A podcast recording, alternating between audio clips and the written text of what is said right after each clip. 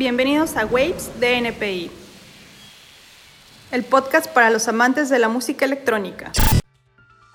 Hola, ¿qué tal? Yo soy Oglicat. Bienvenidos a este, el primer episodio de la tercera temporada de Waves NPI. Y bueno, sin más preámbulo y como ya vieron en el título de este episodio, pues tenemos aquí al buen Mauricio Rojas, el DJ Clang. ¿Cómo te encuentras? Bienvenido. Hola, hola, pues muy bien, muy bien, Fidel, aquí bien contento por la invitación, pues muchas gracias, ¿no?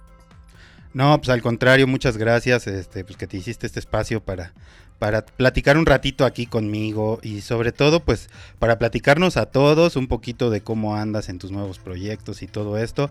Nuevamente, muchas gracias y bienvenido, ¿eh? Muy bien, muy bien, Fidel.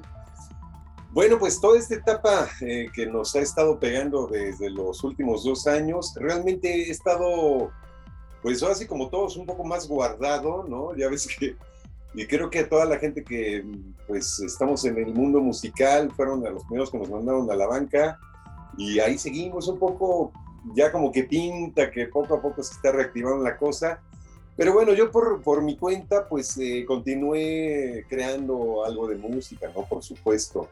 Eh, actualmente lo que he estado haciendo a nivel producción es más orientado al techno, ¿no? De hecho, eh, el año pasado saqué un par de esos tracks con un, sello mexicano que se llama em, Euforia Records, que es de una buena amiga que radica en Cuernavaca, ¿no? De Verónica Elton. Y ahí pues saqué un, un como le llamamos mini EP, pero en sí es como una colección de dos tracks. un sencillo, digamos, ¿no? Un sencillo, es un sencillito y bueno, ha dado buen resultado, ¿eh? Y bueno, ahora estoy pues creando cosas nuevas, definitivamente sí estoy, ahí tengo ya prácticamente esos tres tracks bien, bien energéticos, ¿no? Ya, qué bueno, pues sí, han sido tiempos de cambio y como dices, sobre todo ha cambiado mucho la dinámica de los creadores creadores tanto de contenido como de arte, como los creadores en general. Y bueno, el trabajo de los músicos pues cambió mucho de estar tocando constantemente a pues como dices, estar encerrado y en el estudio y bueno, tienes eh, material nuevo, pero bueno, queremos empezar un poco por el inicio. Ya, como comentábamos fuera del aire, por ahí has comentado mucho tu trayectoria, tus inicios y todo esto. Eh, sobre todo nos gustaría saber cómo ha sido este cambio, sobre todo en las nuevas, sobre todo en los nuevos tiempos, ¿no? Así en antes de la pandemia y todo esto, la escena ha cambiado mucho y tú te has mantenido vigente a lo largo de varias décadas. ¿Cómo ha sido esta transición? Y te insisto, sobre todo en estos últimos tiempos, ¿cómo ha sido para ti? Mira, pues eh, ha sido muy, muy interesante, ¿no? Yo, em, bueno, estuve mucho tiempo trabajando en G. Martel, que bueno, de eso realmente no he platicado mucho, pero fue una etapa para mí bien, bien importante. Y checa, yo dejé, digamos, ya lo que es la, ocupación docente, porque bueno, en, en, esa escuela prácticamente trabajé durante 15 años, ¿no? que es un buen tiempo. Em, eh, alrededor de que habrá sido 2014, yo creo que en el primer tercio de 2014 fue cuando salgo yo de, de Gemartel y pues em, eh, fue algo curioso, ¿eh? porque fue algo que no conscientemente no tomé la decisión, pero se empezaron a acomodar las cosas y me di cuenta de que ya era momento de entregar la estafeta de la docencia definitivamente, ¿no? Y bueno, pues em, me, salgo de, de Gemartel eh, también se sincronizó con un viaje que tuve de los últimos de aquella época que me invitaron a tocar a un festival en Holanda, en la ciudad de Tilburg. Estuve por allá tocando en, se llama el Festival Mundial, ¿no? Estuvo muy interesante ese toquín.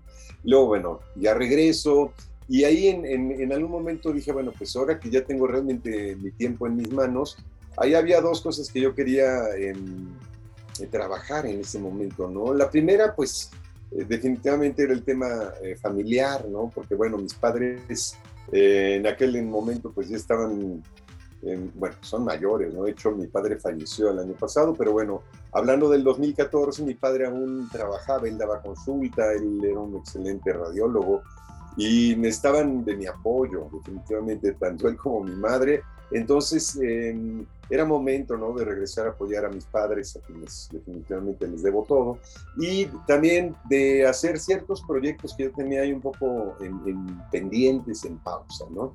Entonces, lo que hice fue ponerme a crear un, un disco de, eh, digamos, versiones nuevas de LLT, banda legendaria de los noventas, porque bueno, antes de salir de, de G. Martel, eh, Merlina Acevedo, súper amiga que pues, es la vocalista del LLT, me había estado buscando, quería que regresáramos a hacer cosas, y pues se amarró muy bien ese momento en el que dejó G. Martel. Y pues nos pusimos a hacer un, disco, ¿no? Que pues eh, lo pueden encontrar en formato digital. Este disco se llama eh, Dream Collider. Dream Collider, digamos, incluye ocho tracks nuevos en aquel momento. Bueno, más bien era nuestro clásico, sorry, sorry. Y era un track nuevo en dos versiones, que es el track Corazón. De hecho, ese realmente sería el, último, último track que, producimos del LT. Pero bueno, eh, incorporamos clásicas del primer disco de eh, lo que fue Tecno Ritual, ¿no? Como ficción, que ficción ha sido, pues digamos, la mera, mera eh, legendaria desde que hicimos un video para Telehit en aquel momento. Y también hicimos pues el track todo, por ejemplo. Lo interesante de este disco es que, chécate, lo lanzamos en 2015 y fue eh, es una producción completamente independiente, ni siquiera nos eh, firmamos con un sello, sino fue una producción 100% nuestra. Y un año después, para el 2015, eh, se me prendió el foco y dije, no, pues estaría genial hacer una convocatoria para hacer un disco de remixes de ese disco del Dream Collider. Y todo comenzó como un proyecto pequeñito, inclusive sacamos una convocatoria en las redes sociales y en algún momento se juntaron tantos remixes que sacamos un disco doble, ¿no? Eh, sí fue Live de remix de este, este disco y salió em, con 40 remixes, ¿no? Es una, una, locura, padrísimo, porque inclusive ahí nos eh, hizo trabajo de remix eh, Amezcua de Norte, em, nuestro queridísimo eh, Mateo Lafontaine, que también ya se nos adelantó, que pues, falleció ya en el 2020. Y bueno, pues es un disco definitivamente de colección, ¿no? Eh, ahora, yo sé que también a ti te, interesa mucho, eh, de acuerdo también al público que tiene tu, transmisión, tu programa, lo que tiene que ver con el mundo de la producción, ¿no? Y fíjate, estos momentos de, de que yo salgo de G. Martel, Em, pues para mí también era un gran desafío poder crear las versiones nuevas del LLT, porque bueno, esos discos, eh, digamos, iniciales del LLT los hicimos en, pues habrá sido principios de los 90, ¿no? Y, la tecnología era muy diferente.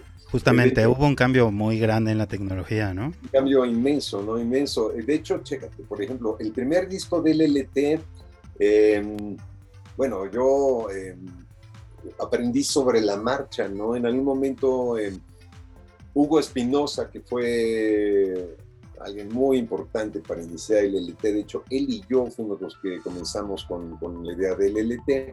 En esa época, eh, yo, bueno, aparte de tocar en lugares como DJ, yo también tenía la ventaja de trabajar como ingeniero de sonido y pues aprendí miles de cosas como ingeniero, trabajando ahí sonorizando bandas de música pop más que, más que electrónicas, que era lo que pues, eh, eh, me, movía para el lado de la ingeniería de audio. Y ahí comencé a pues, aprender mucho en relación a procesos, mixers, pero más orientado, digamos, a lo que era mm, la sonorización en vivo.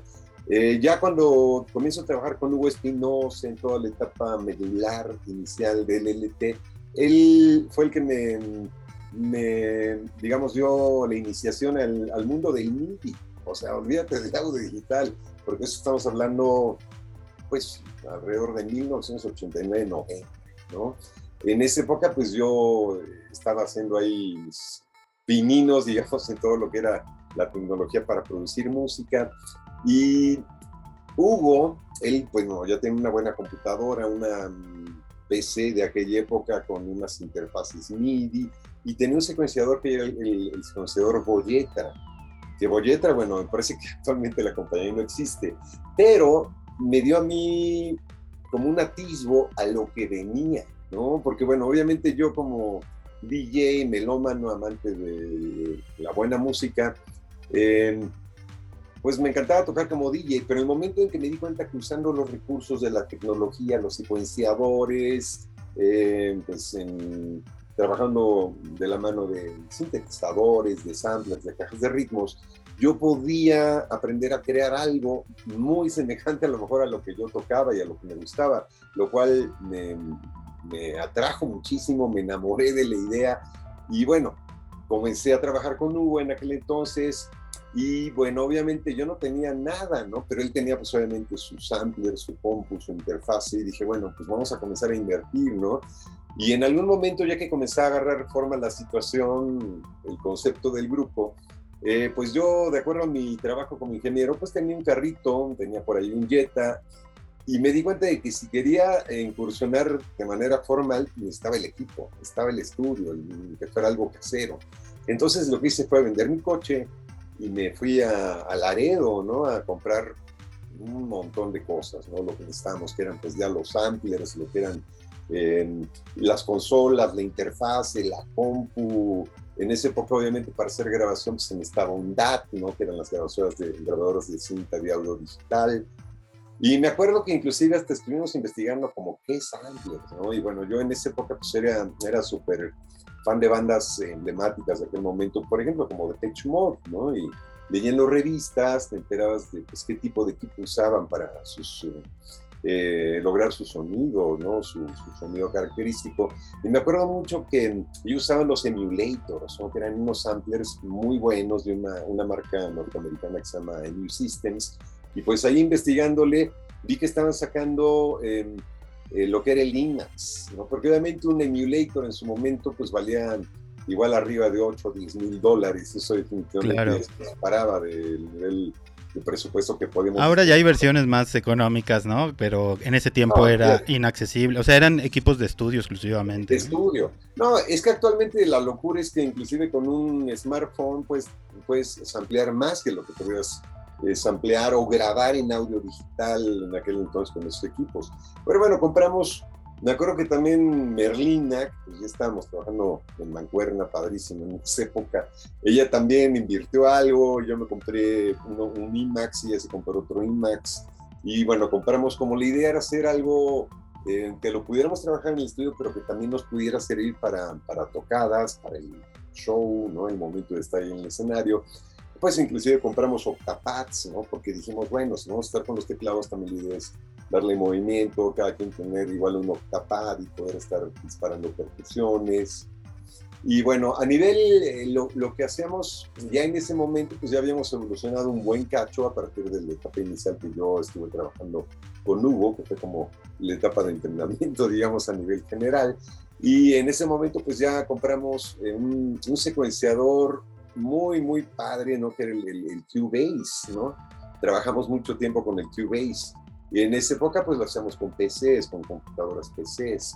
Y pues sí era eh, muy intuitivo, porque obviamente no, no teníamos la ventaja como en esta época de que aquí en la Ciudad de México, por ejemplo, hay varias academias, instituciones, y puedes tú aprender a, a producir, ¿no? ya sea a nivel ingeniería o a nivel producción de música electrónica o cualquier género.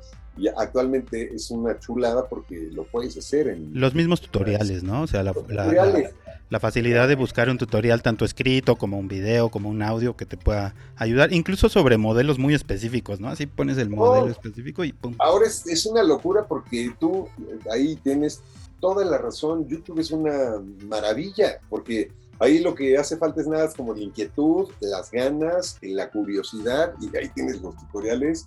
Y yo soy seguro que alguien actualmente puede hacer algo increíble simplemente explorando todo el material de que hay de clases, tutoriales y cursos que hay.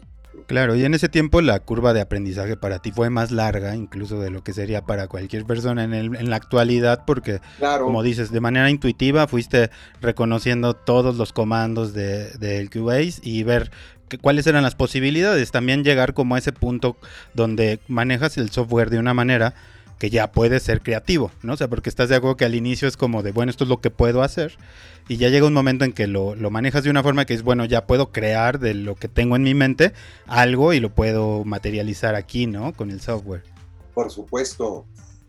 Sí, chécate, ahí también pues pasa algo, algo curioso, ¿no? En esa época para mí fue una época increíble porque, bueno, pues no teníamos internet, el internet aún era algo que estaba en el futuro, ¿no? Entonces ahí la manera de aprender pues era leyendo revistas o consiguiendo un librito, ¿no? Y pues yo siempre me lanzaba a las tiendas de revistas, no sé, la Keyboard, la Musician, ya revistas más especializadas, ¿no?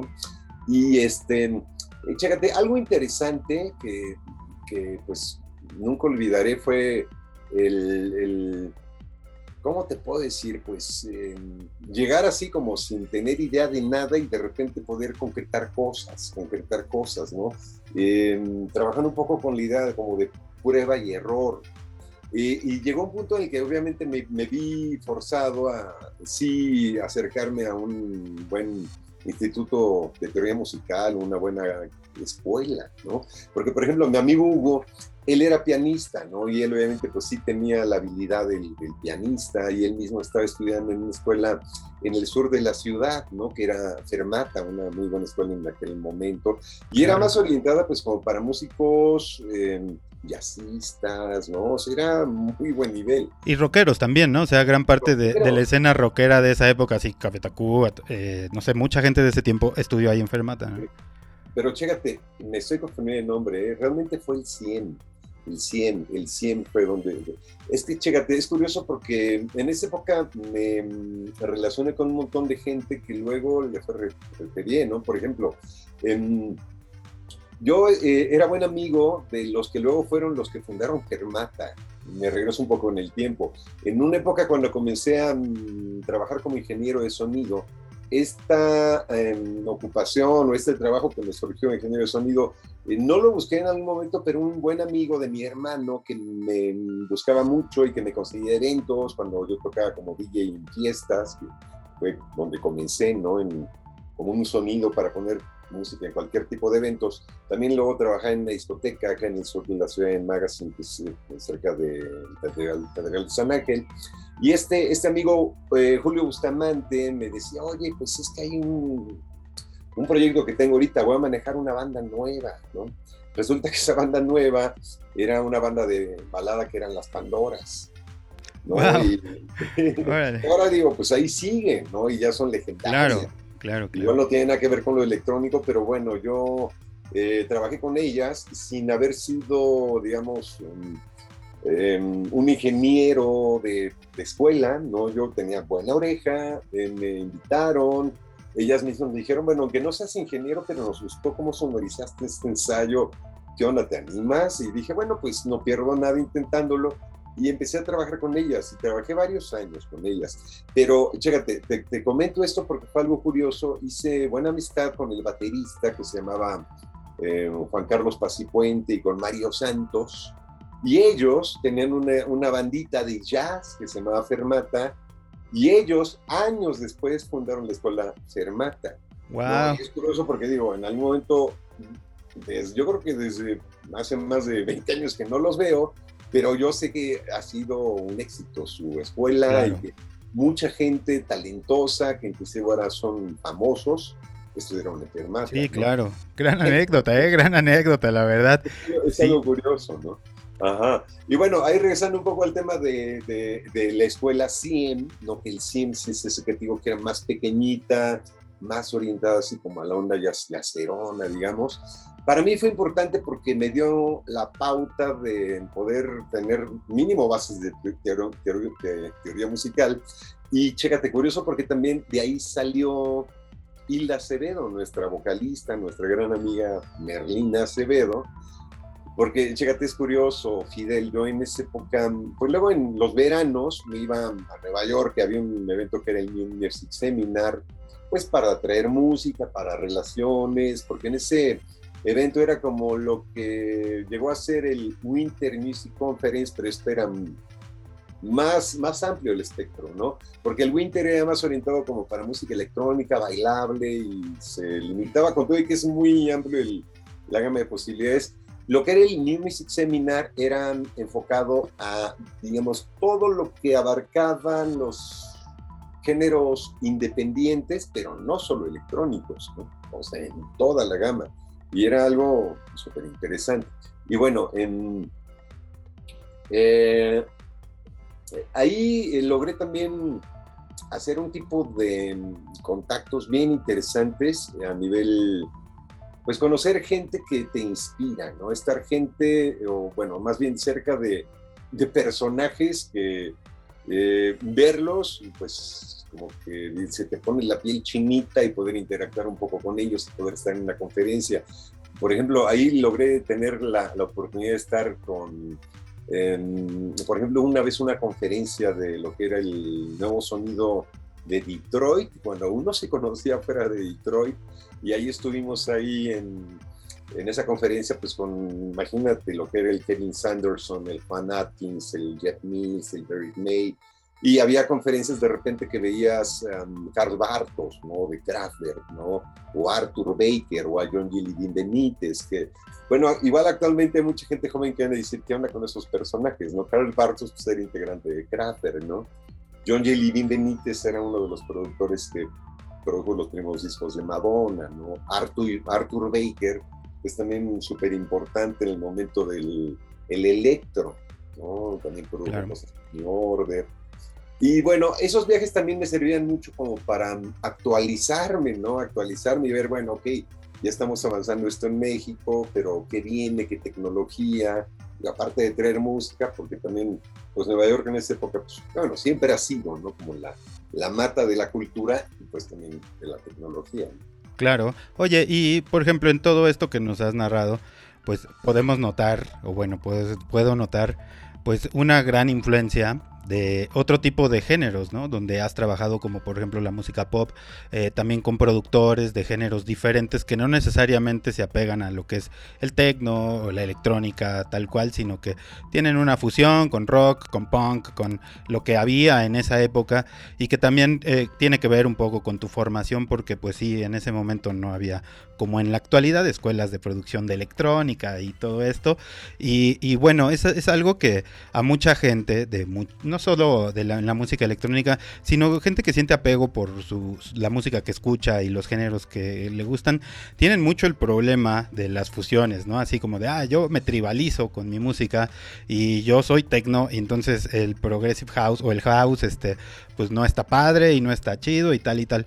Eh, por ejemplo, en el caso de, de, las producciones grandes, tanto de techno, de música electrónica, o sea, producciones que están pensadas como para una proyección mundial y todo eso, pues es muy común el intercambio entre productores de, pop, eh, productores de rock, o sea, eh, todo, digamos que toda eh, ese, esa élite, por decirlo de alguna manera, de producción, pues no tiene ningún problema con eso, ¿no? O sea, simplemente son, se ven como creadores de música y todo, incluso pueden llegar a colaboraciones súper interesantes y creo yo que es lo que ha dado pie como a géneros que en la actualidad son muy populares y que en su momento pues, eh, partieron de colaboraciones de ese tipo y que a pesar de, de, lo que mucha gente cree, pues los géneros underground se siguen viendo muy influenciados por todo, por todo lo que ocurre en la escena pop, tanto de manera tecnológica, por lo que ocurre en el estudio, la forma de masterizar, el mixdown, todo esto va evolucionando y normalmente los que ponen la pauta en esas evoluciones pues son los productores y los ingenieros de audio que trabajan en el pop o en los géneros de rock más, digamos que están más en, en tendencia y todo esto. Y eso es algo que tú has vivido desde el inicio y que además en ese momento no había de otra porque la música electrónica, al menos en México, se iba posicionando, ¿no? Y, actualmente ya es como muy común y a ti te tocó un poco eh, pues ver eso desde el inicio, pero a la vez lidiar un poco con eso, porque la gente de la música electrónica normalmente en esos tiempos estaba peleada con todo lo demás, ¿no? Sí, no, eh, sí tienes razón, mira, em, es curioso porque yo sí he sido desde que me acuerdo, desde mis principios, cuando yo tocaba como DJ en cualquier tipo de evento, eh, nunca me casé con un género tal cual, ¿no? y siempre tuve el oído abierto, ¿no? Para buscar como, pues, qué viene, qué, hacia dónde van las nuevas direcciones, ¿no? Cuando comenzamos a hacer música con LLT, por ejemplo, en ese momento, em, pues no lo hicimos con la intención de hacer fama o hacer dinero, sino simplemente por investigar ¿no? y ver cómo se hacía la música. Y ya que logramos hacer el primer track y luego el segundo, pues fue algo así como una especie de virus que nos contagiamos y ya no fue posible soltarlo. Y haz de cuenta, eh, obviamente sí teníamos como la idea de, bueno, vamos a hacer esta rola que suene a lo mejor, no sé, estilo acid, ¿no? Y esta que suene estilo house, y esta que suene estilo X, ¿no? Y en el disco del LT, que yo creo que el primero que sacamos en, en Tecno Ritual, se puede reflejar eso, no, no es un disco aburrido en relación a que todas sean de un mismo estilo, sino que tiene una idea de exploración multi multifacética o no sé cómo explicarlo, interesante, chécate Fidel, porque bueno, algo que también a nosotros nos movía a, digamos, no amarrarnos y decir, no, pues yo soy industrial o yo soy X y hacer todo en esa, en esa línea, es que, bueno, yo, por ejemplo, eh, cuando compraba yo algún LP, era muy raro el LP que me gustaba todo el LP. ¿no? Normalmente los LPs los compras por dos, por tres o simplemente por una rola y luego resulta que si el LP traía nueve, diez, ocho rolas, las que quieras, dices, hijo, qué padre, pero de alguna manera qué desperdicio de, de, surco y de vinil, porque realmente una. A lo mejor las demás le gustan a muchos, pero yo sé que este disco por una. ¿no? Sin embargo, había bandas que a mí en lo personal me gustaban mucho, que me gustaban los LPs completos. Entonces, cuando ya nos dimos a la labor de ponernos hacer el disco completo del LT, un, LP, la idea era esa, ¿no? Que lo pudieras escuchar de principio a fin sin tener que estar brincando la rola, ¿no?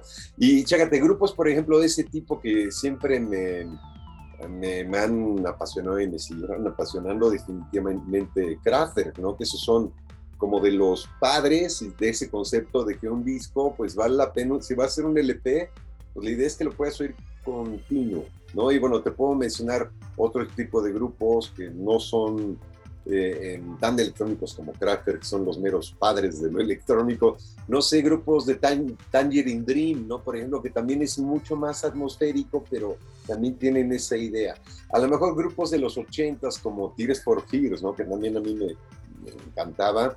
Varios de sus discos igual, los pude ir completos. El Dark Side of the Moon de Pink Floyd, que también es algo un poco pop, un poco o muy pop para la época, pero que, que, tiene ese concepto de estar muy muy concreto y de ir de principio a fin, ¿no? Y que todas las piezas son importantes en sí, o sea, cada una por, por sí misma son unas rolotas y pues yo oyes el disco y dices, órale, qué discazo, y lo oyes completo las veces que quieras, ¿no? Entonces comenzamos a trabajar con ese tipo de idea, ¿no? Y bueno, lo, a mi parecer lo logramos dentro de esos dos discos que hicimos, que fue Relatos del Futuro, el segundo Tecno Ritual, que fue el primero, y luego hice un tercer disco en el cual hubo un cambio ahí en la alineación, ¿no? Porque, bueno, en algún momento hubo algunas diferencias con Merlina y continué con el LT y en ese momento estaba trabajando con Luis Enrique Guzmán, el hermano de Alejandra Guzmán. Claro, claro, claro. Un saludo para él, que por ahí lo veíamos mucho. Eh, también estuvo muy activo como DJ un tiempo. Sí, como no, es un excelente amigo. Yo lo quiero muchísimo, ¿no? Y bueno, él por ahí definitivamente pues debe de seguir dándole, ¿no? Porque sí, seguramente. Igual que yo, pues somos es nuestra pasión, ¿no? La música y el sonido. Y bueno, ese disco también fue muy emblemático porque pues cambia la, la idea, pero conservamos esa exploración, ¿no? Si por ahí escuchan o tienen curiosidad de escucharlo, el disco se llama Ligas Diversas, ¿no? Y también tiene variedad estilística, no nos casamos con un, con un género tal cual. Bueno, luego yo hice por ahí un disco como solista en el 2001 en el 2001 surge un disco que se llamaba Esfera Radiante, que lo hice con Misión Sónica.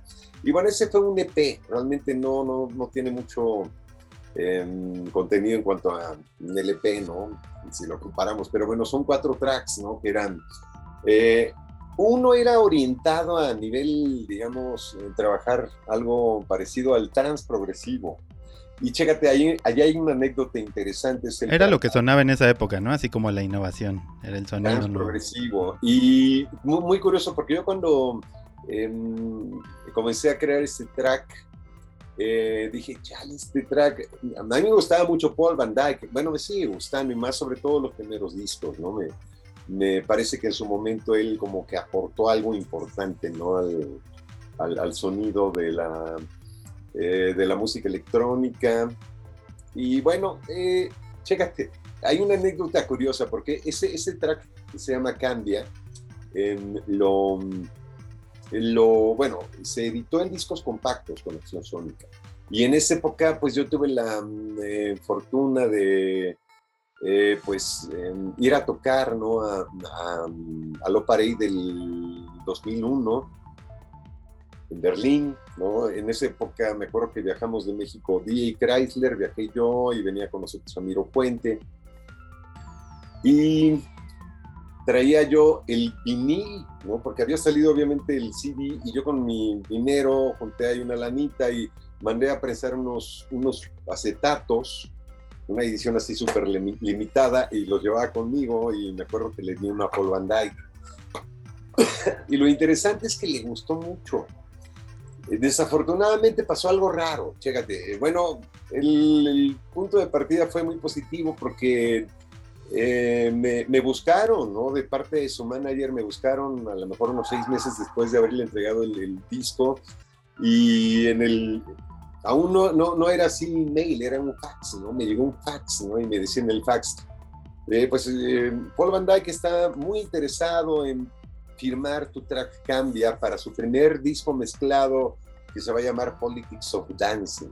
Pero obviamente, pues a mí me dio una alegría, dije, wow, qué locura, porque en algún momento yo dije, le quiero dar como un sonido que eh, entre dentro del estilo Paul Van Dyke, digamos, trans, así como trans, tunón, medio progresivo. Y para mí fue como un sueño hecho realidad, porque él el que había inspirado la creación del track ya me lo estaba pidiendo para firmarlo, ¿no? para sacarlo ahí en una recopilación mezclada. Pero bueno, como no tenía yo manager y era un poco inexperto en este tipo de negociaciones, pasó el tiempo, pasó el tiempo y se perdió la oportunidad.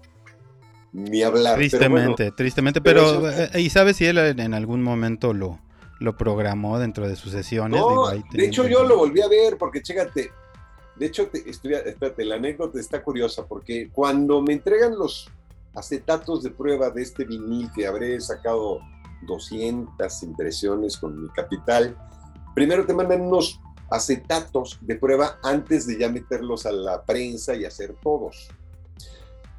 Y me acuerdo que eh, Van Dyke estaba en México, tocó en lo que era la Boom, allá en el norte de la ciudad, y me invitaron porque el organizador era amigo mío y yo tenía ahí, me habían mandado tres acetatos de prueba y lo oí, tenía mis tornas y dije, wow, esto está increíble, está padrísimo. Y me enteré que estaba Paul Van Dyke y le llevé uno. Se lo llevé el acetato de prueba y se lo dije. Le dije, mira, Paul, este es mi primer disco y te doy uno de los de prueba. Aún no están ya los oficiales, pero llévatelo, ¿no? Ahí espero que te guste. Y ya cuando fui a Lo Paré, que fue pues, prácticamente un año después, le di el bueno y me dice, qué bueno, porque el que me diste me gustó tanto que le estoy tocando y eso se desgastan. Y me dice, me lo acabé, me dice, se le acabó el surco y pues ya no lo puede volver a tocar más. Entonces, sonó por muchos lugares, mucha gente. Sonó por muchos lugares. En esa época, obviamente, Van Dyke pues era muy popular, tenía programas de radio en Alemania y demás. Me dice, no, yo lo programo normalmente y le gusta por acá a la gente. Qué bueno que me das el vinil porque de lujo. Y el hecho de, terminarse, o sea, con el desgaste de la aguja en los surcos, terminar con el vinil y requerir de un segundo vinil, habla muy bien del track. Y también, bueno, fíjate, eh, aquí lo hemos comentado con, con, con artistas de, de, esa época también, o de épocas un poco más recientes, que era una posibilidad que tenías en ese momento, como ese tipo de tracks que no se volvían del todo comerciales, eh, era difícil que llegaran a la gente que no fuera DJ y que lo podías mantener en tu set pues bastantito tiempo, ¿no? Actualmente con la tecnología eso ya perdió bastante significado y como todo está muy accesible, un track te sirve para un fin de semana y si sales al otro fin de semana a tocar necesitas un track nuevo porque la gente le sacó video al tuyo, ya lo subió a YouTube y ya hay un video tuyo en YouTube tocando un track y si lo tocas la siguiente semana pues estás repitiendo y tal, o sea, ha cambiado mucho todo esto y en aquel momento podías tener bombas de ese tipo guardadas por bastante tiempo y sacarlas en el momento indicado y poder hacer el dance floor lo que quisieras, pero con esas bombas, ¿no? Reservadas, además que era algo exclusivo, nadie lo iba a tener, ¿no? Claro, no, claro, claro. Y bueno, es que esa época, pues la vemos así con mucho, mucha añoranza. Es que bueno, ahora la cosa está increíble, digo. Yo no puedo criticar esa época, más bien la, recuerdo con mucho amor, ¿no? Con mucha nostalgia. Chécate, por ejemplo, Fidel, cuando yo ponía música en fiestas, ¿no? Te estoy hablando así de los ochentas aún, ¿no? Los ochentas, porque bueno, yo comencé como DJ como en el 79, ya tengo un rato, y, eh, llegábamos a las fiestas con no sé, unas 5 o 6 cajas de leche al pura, eran kilos y kilos de discos, una locura. Y ahora lo que puedes hacer en un mini chipcito, una memoria traer hay horas, ¿no? Claro, el hecho de viajar, por ejemplo, viajar a Europa, en tu caso, en ese tiempo, trayendo la suficiente música y, también bajo el, o sea, ya hablando de una manera técnica, eh, considerando que pues a lo mejor no llevabas, o sí llevabas un set preparado, pero a la vez pues llevabas mucho más material por si la cosa se prestaba para algo más, por si había un evento ahí sorpresa, por si se extendía el set, por lo que fuera, y todo eso ya en equipaje se volvía un volumen increíble, ¿no?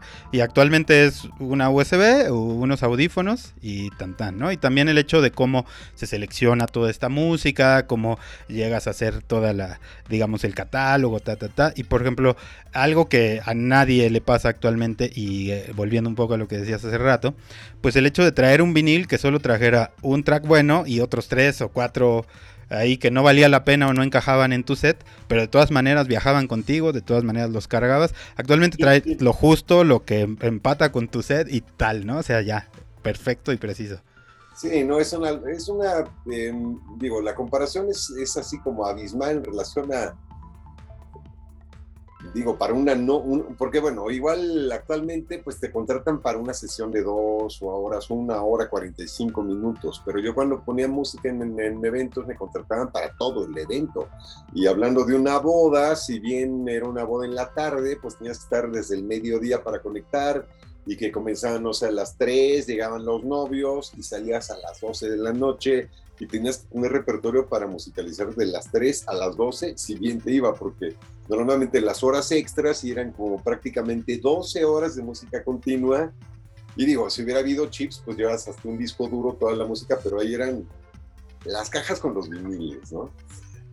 Y mira, eh, eh, ahora que hablas de los procesos creativos, ¿no? Eh, porque chécate, em, eh, por ejemplo, actualmente la música que estoy haciendo la estoy haciendo prácticamente en el dominio digital, porque obviamente durante toda la, la, historia que tengo he tenido montones de montones de cajas de ritmos, pero es curioso porque en algún momento situaciones de la vida te hacen que tengas que vender y comprar y cambiar y cambalachar y actualmente realmente no conservo, no soy como muchos compañeros que tienen colecciones inmensas y que tienen como su pequeño museo personal. Yo más bien lo tengo en el corazón porque yo sí me deshice prácticamente de... El último cinte que tuve así fregone tenía un un Waldorf Wave, ¿no? Que de hecho se lo había comprado a unos muy buenos amigos, a los de Norte, que al Pepe Mog se lo había comprado. Un saludo también para él, al Pepe Mog. Sí, como no, y al Ramosito se les quiere mucho, pero luego lo vendí, ¿no? Y porque bueno, también me di cuenta de que bueno, pues para eso son las cosas, cuando tienes de repente que pues cambiar de forma cierto nivel de equipos para igual para pagar la renta y cosas así, pues hay que hacerlo, ¿no? Pero chécate, lo, lo que a mí me, me sirvió mucho fue, pues todo el tiempo que estuve en G. Martel, porque aparte de ser maestro y director, no sabes todo lo que aprendí, ¿no? Al, estar dando clases aprendes un montón de cosas, ¿no? Y chécate, por ejemplo, el disco que hice de LLT en 2015, el Dream Collider, el desafío era lograr el sonido lo más parecido a las originales sin el equipo análogo. ¿No? Porque en esa época, obviamente, pues todo lo que hicimos para el primer disco, pues era análogo, completamente cero audio digital, ¿no? Porque ahí obviamente conectábamos los sintes, el 106 y pues no sé, la Roland 808 y la 909 y pues todo lo que tenemos que conectar a pues un mixer Mac y, obviamente también como no teníamos muchos recursos ya no había la manera de darle unos procesos así de mega compresión etcétera, que como tenía que ser físico, pues no, no, no era accesible. Sí, claro, la, la, música electrónica en ese momento tenía más el sonido del rock que de la música electrónica, ¿no? Porque era lo que había y como se masterizaba y se hacía el mixdown y era la tecnología que había. Actualmente ya hay un sonido hiper comprimido, como dices, así ya muy característica de la música electrónica, pero en ese momento sonaba cualquier otra cosa, ¿no? Era un poco hasta la estética, un poco punk y así del do it yourself, ¿no? De que, bueno, no estudiaste, pero quieres serlo, pues vamos a ingeniárnoslas y lo hacemos, ¿no? Porque chécate también eh, a nivel del proceso creativo que tuvimos en varios de los tracks de este primer disco del LT, eh, nos, gustaba mucho la combinación de sonidos sintéticos con sonidos industriales, ¿no? Porque también era muy el momento de la música que tenía sampleos de máquinas, ¿no? De metales, de engranes, de Mecánico, era un sonido muy mecánico. Muy mecánico, muy industrial.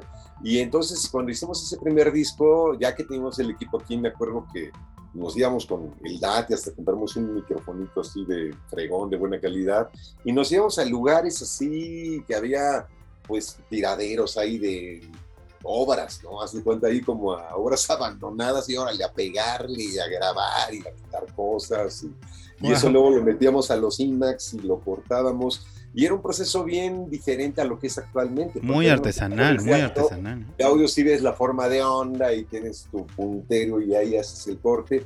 Y aquí era todo con una pantallita chiquitita del, del sampler y era muy artesanal. Y pues casi casi aprender a hacerlo ahí sobre la marcha.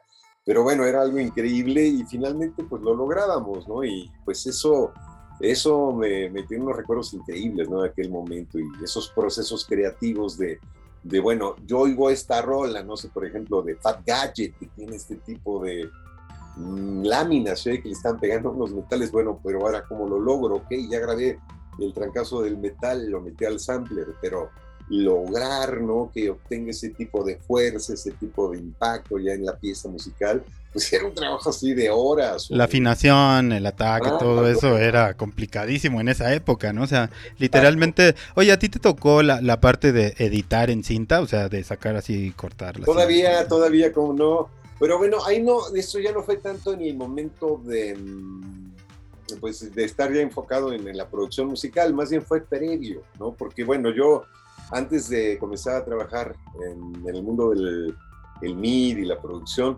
eh, digamos que a mí me gustaba sacarlo unas, como unas sesiones mezcladas, pues estoy hablando, no sé, de años, por ejemplo, no sé, en el 86, 87, y había veces que eh, pues había que hacer edición y sí, era, pues, ya sea con la grabada de carrete o con los cassettes, y había que cortar, ¿no? Y había que necesitar como un dispositivo para hacer el corte diagonal y luego lo tenías que estar regresando y ver justo en el punto que entraba como el, golpe de, no sé, una percusión, un tambor, una voz o lo que querías cortar.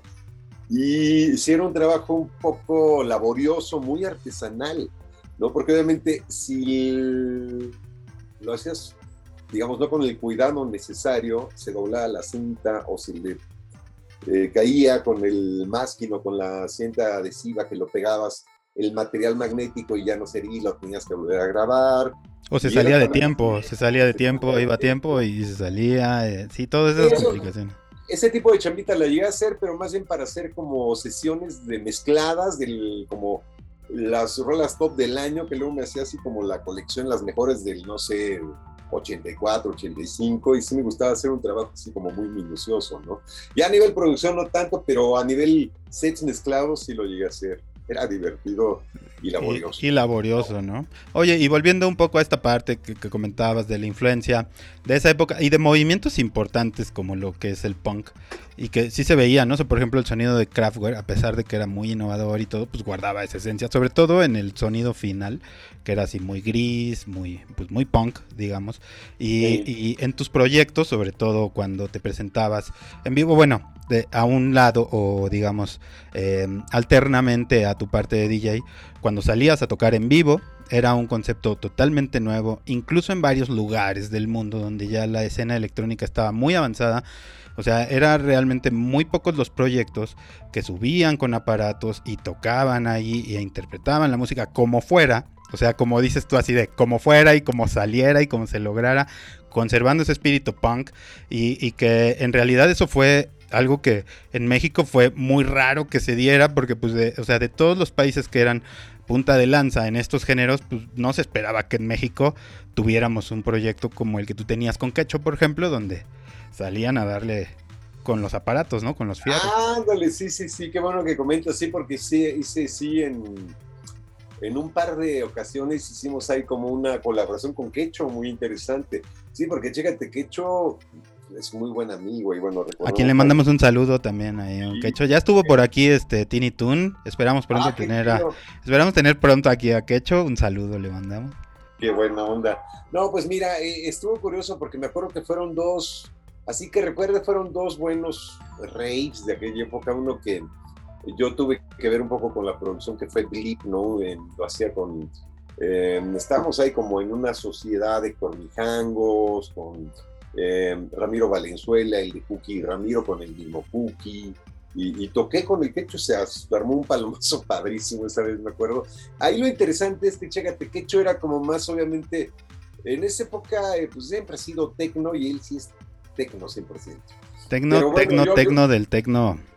Clásico tecno. Pero era la época así super rey, y decían, no, pero vamos a hacer algo y tú ponle así como el sonido trans y yo le pongo el sonido tecno y pues es una mancuerna bien interesante, ¿no? Y obviamente pues era puro hardware lo que usábamos también en esa época. Y luego tuvimos otra interacción también que tocamos, nos invitaron a un evento de um, Lívido.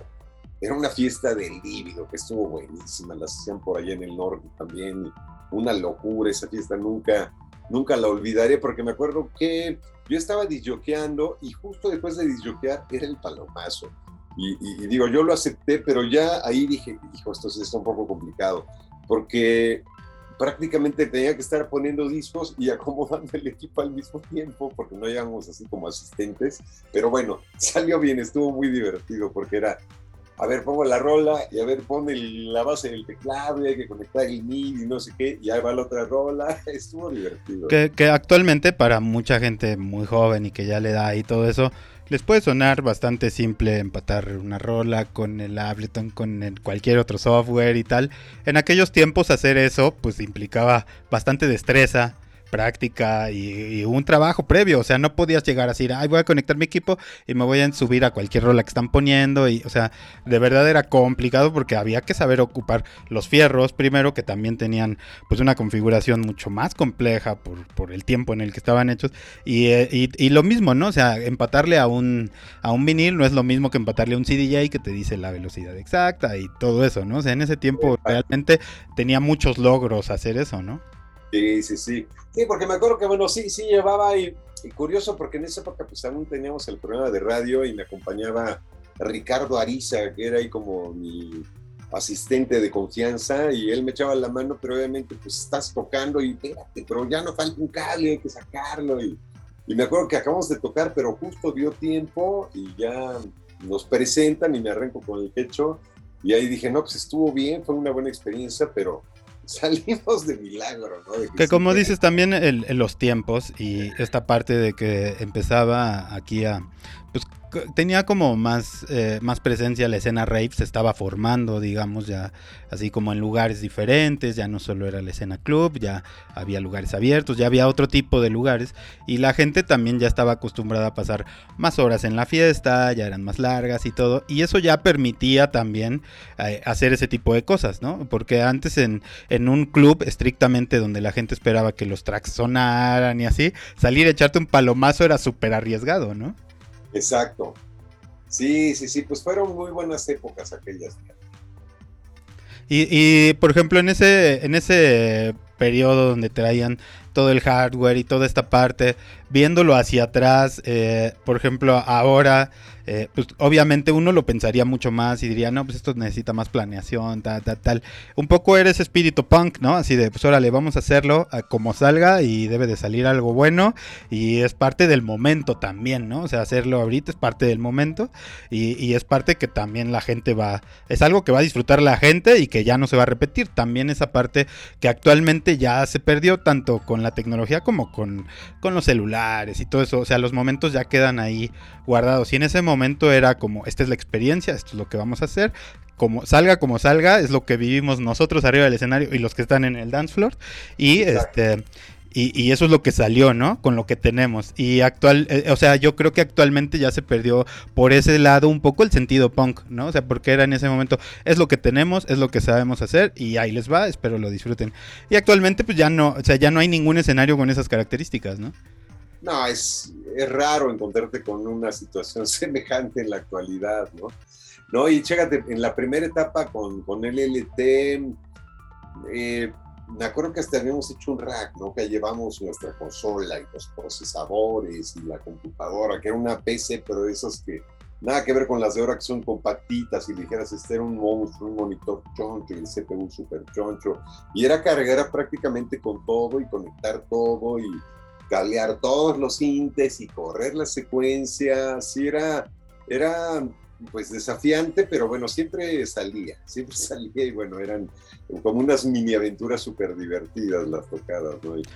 Claro, porque además la posibilidad de que algo de entre todo eso saliera mal, era muy alta, ¿no? Era, muy, alta. Entonces, eso ya volvía más estresante la experiencia para el que estaba arriba del escenario, ¿no? Así verificar, esto no está sonando como debería sonar, o esto de plano ni suena y no sé por qué, y resolverlo en el momento, ¿no? Cosa que actualmente con la tecnología es mucho más sencillo, ya lo puedes llevar mucho más preparado, e incluso una colaboración así de palomazo, pues ya lo puedes empatar dos computadoras a través del MIDI o de otros o de otras formas y corren parejas y ya, se trata de como de se presta más para la improvisación y todo. Y en ese tiempo, pues, aparte de improvisar, pues tenías que checar que técnicamente todo estuviera funcionando. O sea, era verdaderamente, como dices, artesanal. Y la tensión que tenías que manejar, pues también requería así como de nervios de acero, ¿no? Sí, sí, sí, no, pues olvídate. No, es que eran, pues era, era otra, era otro mundo, definitivamente. Porque chécate, por ejemplo, proyectos recientes que, que, he estado trabajando, ¿no? Eh, como para hacer ahí como una, una comparativa, ¿no? Porque bueno, en aquella época con el LT, pues digo que acabamos vendiendo el coche y dio buen resultado, grabamos esos discos, ¿no? Ahora, cuando salgo de Gemartel, eh, eh, me puse a hacer en el 2015 un proyecto con un amigo que es súper buen amigo, Víctor Rubín, él es un cacho más joven que yo, pero hicimos una muy buena amistad. Curioso porque lo conocí en Martel, en su momento fue mi amigo, pero bueno, luego nos fuimos buenos, buenos eh, camaradas.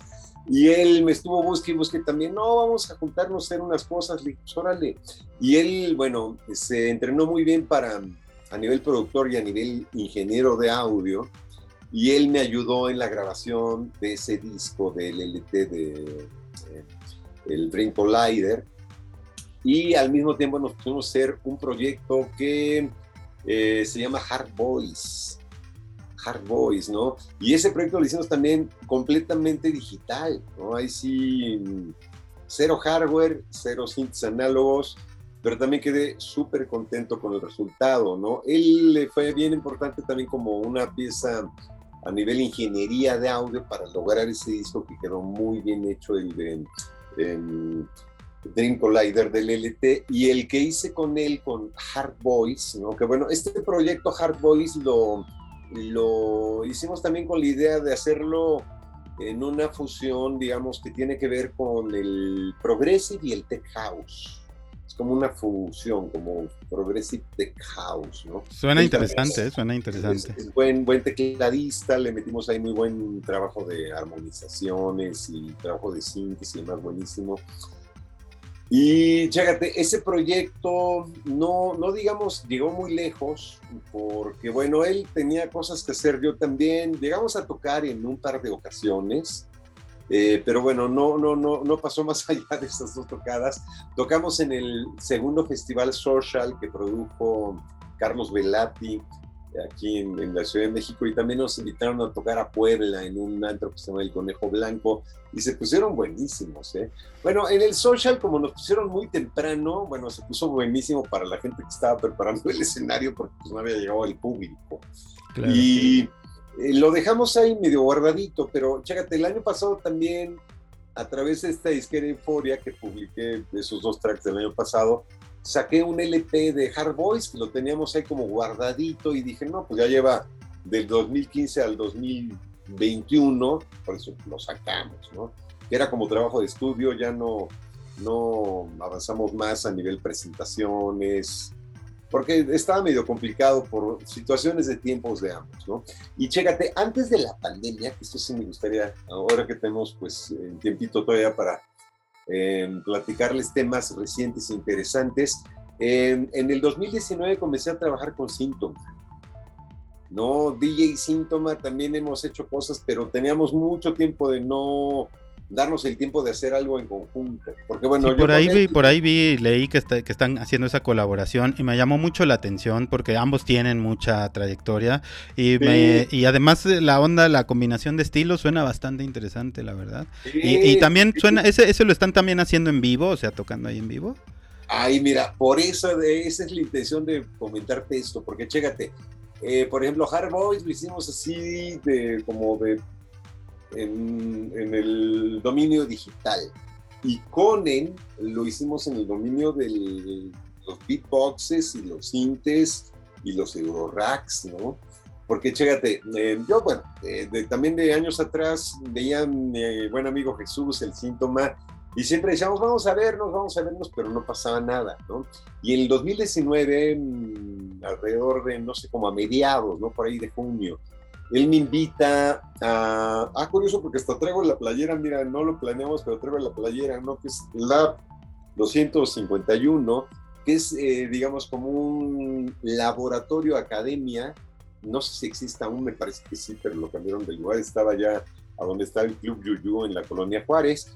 Y ahí me comencé a juntar con él y me dice, mira, yo aquí trabajo, doy clases, pero eh, está este equipo que tenían ahí dos 909 y dos 808 originales Roland, las cajas de ritmo secundarias, y 303 y bola de eh, las boutiques de Roland, un montón de equipo, ¿no? Y, me, me, invita y me dice, ¿cómo verías? Vamos a hacer algo, porque aquí podemos juntarnos y aquí comenzamos a estructurarlo.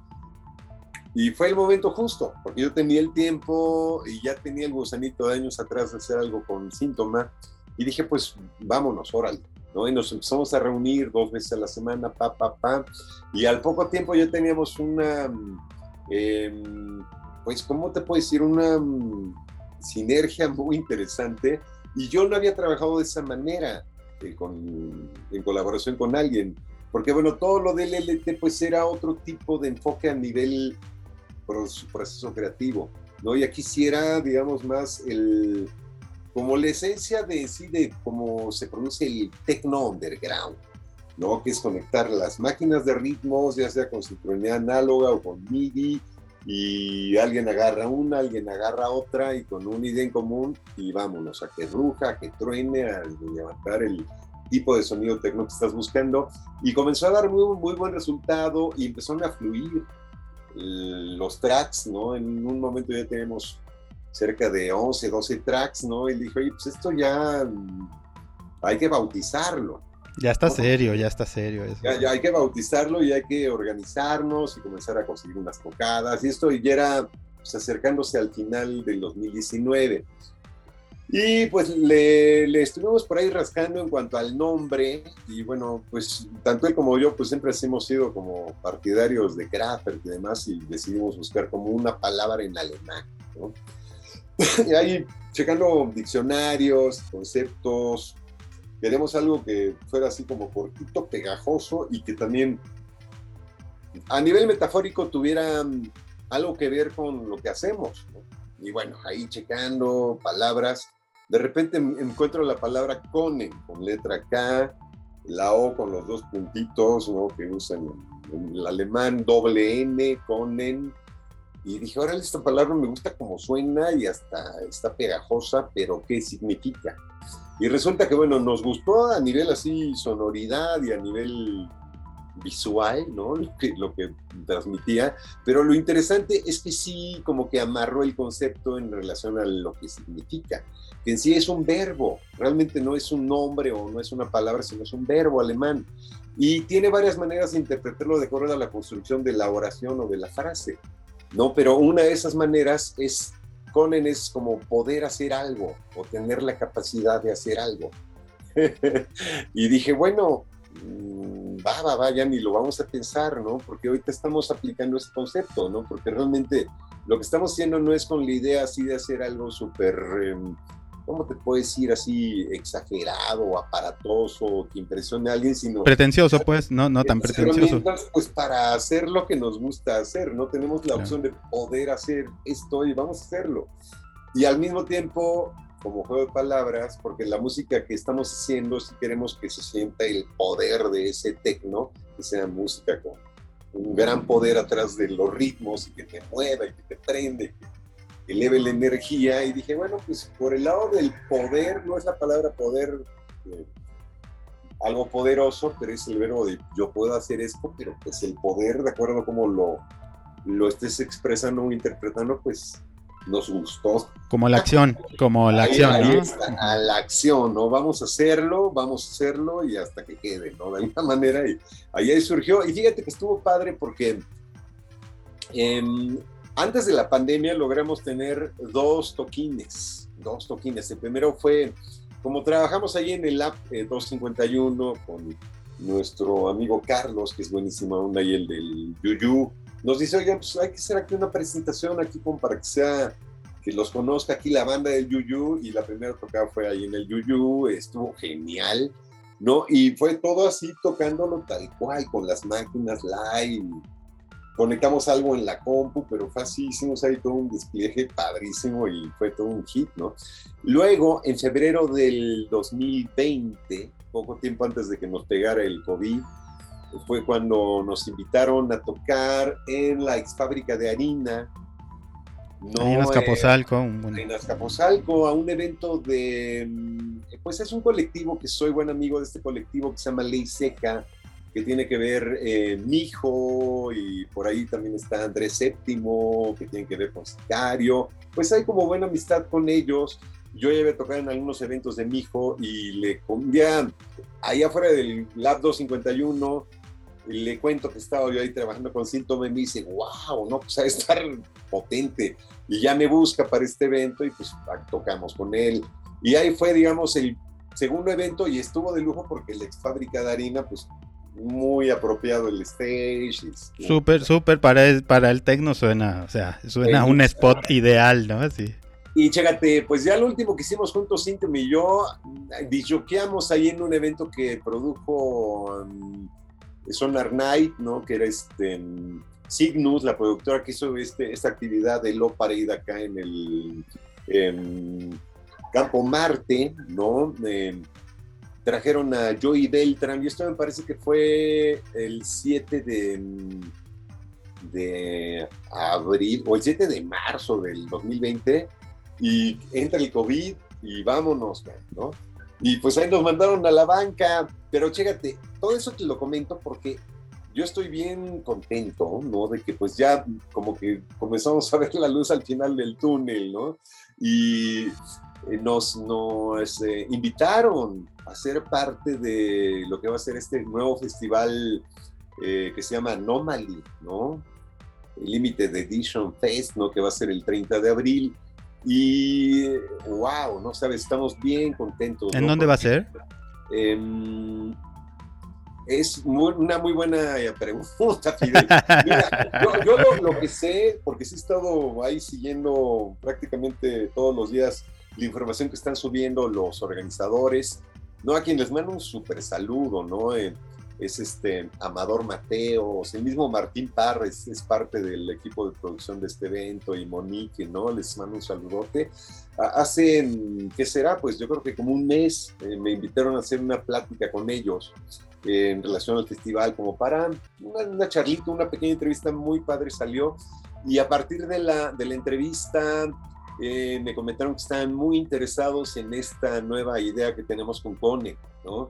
y me dijeron, oye, bueno, llevan ya un buen tiempo en pausa, ¿no les gustaría ya levantar la pausa y hacer algo y tocar ahora para Anomaly? Y dije, wow, oye, me acuerdo, se me pone la piel chinita porque fue para mí algo emotivo, ¿no? De decir, wow, por fin, por fin vamos a poder eh, activar, reactivar con y dar, darle play, levantar el switch de esa pausa de dos años y vámonos, ¿no?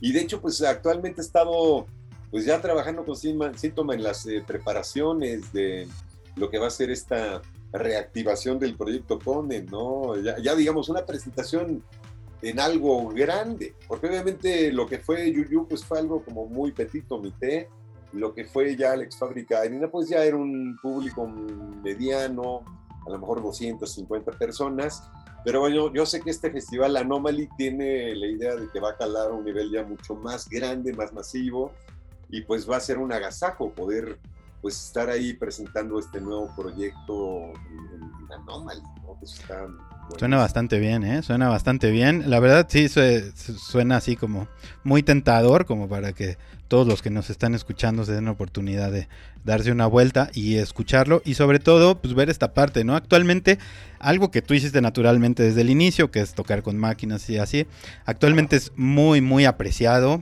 Eh, a pesar de que pues es el origen de cómo se hacía y se generaba esta música. Y bueno, tú sigues conservando esta parte y también con alguien que pues tiene también su trayectoria, ¿no? Como el Ben Y maestro Síntoma, fíjate, yo, yo respeto mucho a Jesús porque, bueno, pues hemos compartido muchas eh, hasta aventuras juntos, no sabes, ¿no? En algún momento nos tocó viajar juntos para tocar en Serbia, imagínate, esto habrá sido en el 2004, ¿no? En una mm, actividad del Tecnoguys, en, en la cual nos invitaron a tocar a Síntoma, Chrysler, Ramiro Puente y yo fuimos como una pequeña delegación en Serbia, en Belgrado, ¿no? Y bueno, pues hay muy, muy buenas anécdotas con Síntoma. Él estuvo también en los Tecnoguys, en Loco París, México. Hemos hecho un montón de cosas juntos. Y ahora estar, digo, en este momento tan peculiar de toda esta transición mundial y demás, presentando algo nuevo de un par de, pues, personajes, tanto él y yo, que digo, más bien ya somos, no, no dinosaurios, pero venimos del mero de la vieja guardia. De la vieja guardia. o sea, es un momento que nos está dando como mucha energía, ¿no? Mucha alegría también de poder presentar como un nuevo, es nuestro nuevo hijo, ¿no? De alguna manera. Claro, algo fresco, algo, fresco, sí, claro. ¿no? pues está padre, yo estoy bien, bien emocionado. Y chécate, hay otra, otra, otra parte que también me gustaría compartir aprovechando este espacio. Eh, porque chécate, yo em, llevo muchos años trabajando con otro buen amigo que también es un excelente productor, excelente músico, que es Enrique Otero. Enrique Otero, llegué a hacer cosas con él en aquel entonces de los primeros discos Toltécnica, por ejemplo. Él me ayudaba mucho. Hicimos varias cosas, ¿no? Hicimos un proyecto que salió en la primera recopilación del de, eh, Techno Guys, que se llama Centímetro Cúbico de Suerte, y era como un sonido entre trance y psycho lo que estamos haciendo. Luego, las dos últimas rolas de LLT, que ya no salieron en los LPs, pero salieron en los dos discos con técnica, en las dos recopilaciones, las hice con Enrique Otero y con Luis Enrique Guzmán, o sea, fue ahí como una interacción de nosotros tres. Pero bueno, yo con él se hizo así como, pues, mis amigos más cercanos de muchos años, y actualmente estamos retomando eh, con técnica, ¿no? Que ese es así como un una sorpresa que tenemos muy, muy guardadita para este año, pero aprovecho este espacio para comenzar a darla a conocer. Eh, lo que tenemos es la idea de sacar una recopilación Toltécnica 2022.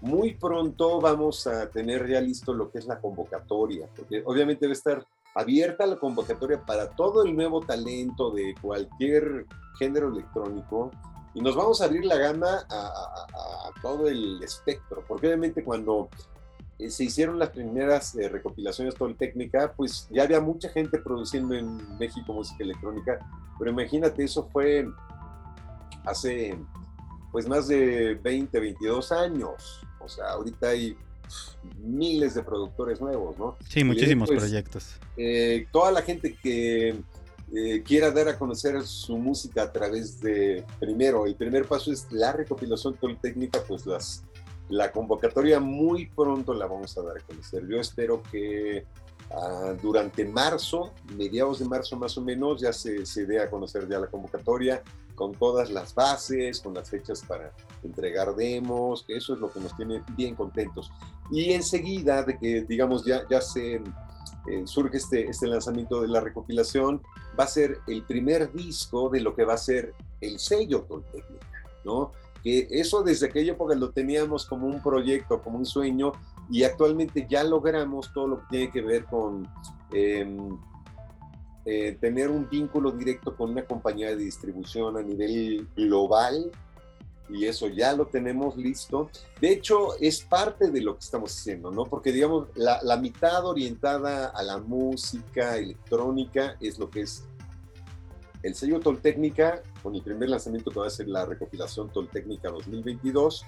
Y también estamos creando una distribuidora de contenido digital a nivel musical, a nivel video y en toda la gama de posibilidades que podrían ser podcasts, inclusive podrían ser eh, música de cualquier estilo, ahí sí no va a ser, digamos, electrónico, ¿no? Si de repente alguien dice, wow, ¿qué onda in between? Yo estoy haciendo, por ejemplo, no sé, bachata, o estoy haciendo trap, o estoy haciendo reggaetón, y no, me, no hallo dónde sacar mi material, pues lo van a poder sacar directamente a través de InBetween.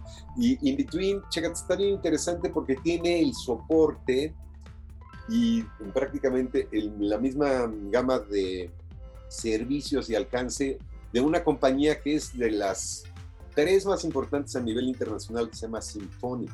O sea, vamos a estar trabajando como, digamos, en un vínculo directo con Symphonic, como InBetween y como mm, técnico. Así es que son los otros dos lados que ahorita me tienen como pues muy ocupado y muy prendido, muy motivado porque vienen cosas bien, bien interesantes. Wow, no, pues suena bien, tienes mucho por delante en este año, hay buenos proyectos para ti, lo cual nos da mucho gusto, la verdad, porque pues es eh, tu figura, la figura de Clank, es algo que se ha mantenido vigente por mucho tiempo y que la verdad eso es algo de reconocerse porque la escena ha cambiado bastante a lo largo de este tiempo, los géneros musicales también, la tecnología y pues no hay mejor ejemplo de, digamos, de éxito que la adaptación, ¿no? Y tú te has adaptado a todas estas épocas y lo has sabido llevar de una manera, pues digamos, exitosa. Y eso la verdad nos da mucho gusto, eso, y también saber que pues tienes muchos proyectos por delante y que eh, en este momento estás súper activo con todo lo que viene, la verdad nos da mucho gusto.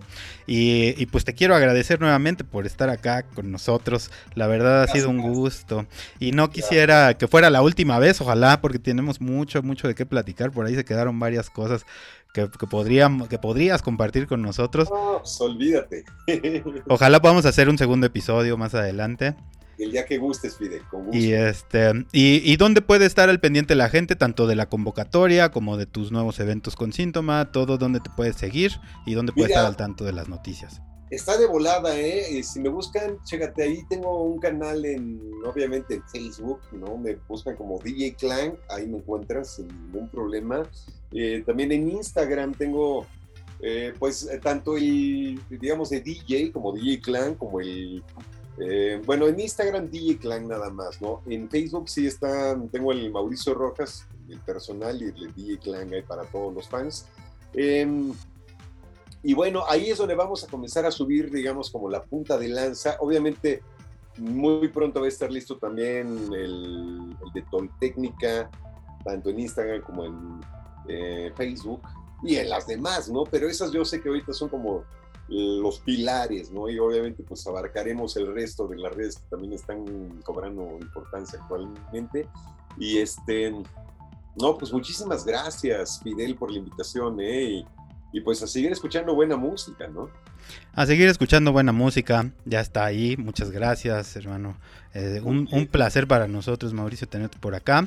Y también muchas gracias a todos los que llegaron hasta el final de este episodio. Quiero agradecer a nuestros patrocinadores, Brilliant Butter, productos para cuidar tatuajes y perforaciones. También eh, Beat and Grill, eh, parrilla, que tiene su opción vegetariana. Yo soy vegetariano, entonces siempre me gusta que los patrocinadores tengan ahí su opción vegetariana, aunque sea. Entonces, si bien son una parrilla, tienen su opción vegetariana y vegana. Y también Organics eh, tienen cabinas para, para DJs, renta de cabinas y DJ Gears en la Ciudad de México y alrededores. Y pues nuevamente muchas gracias a todos por llegar hasta el final de este episodio. Nos escuchamos aquí en Waves NPI la próxima semana. Cuídense mucho. Sobres. Bye.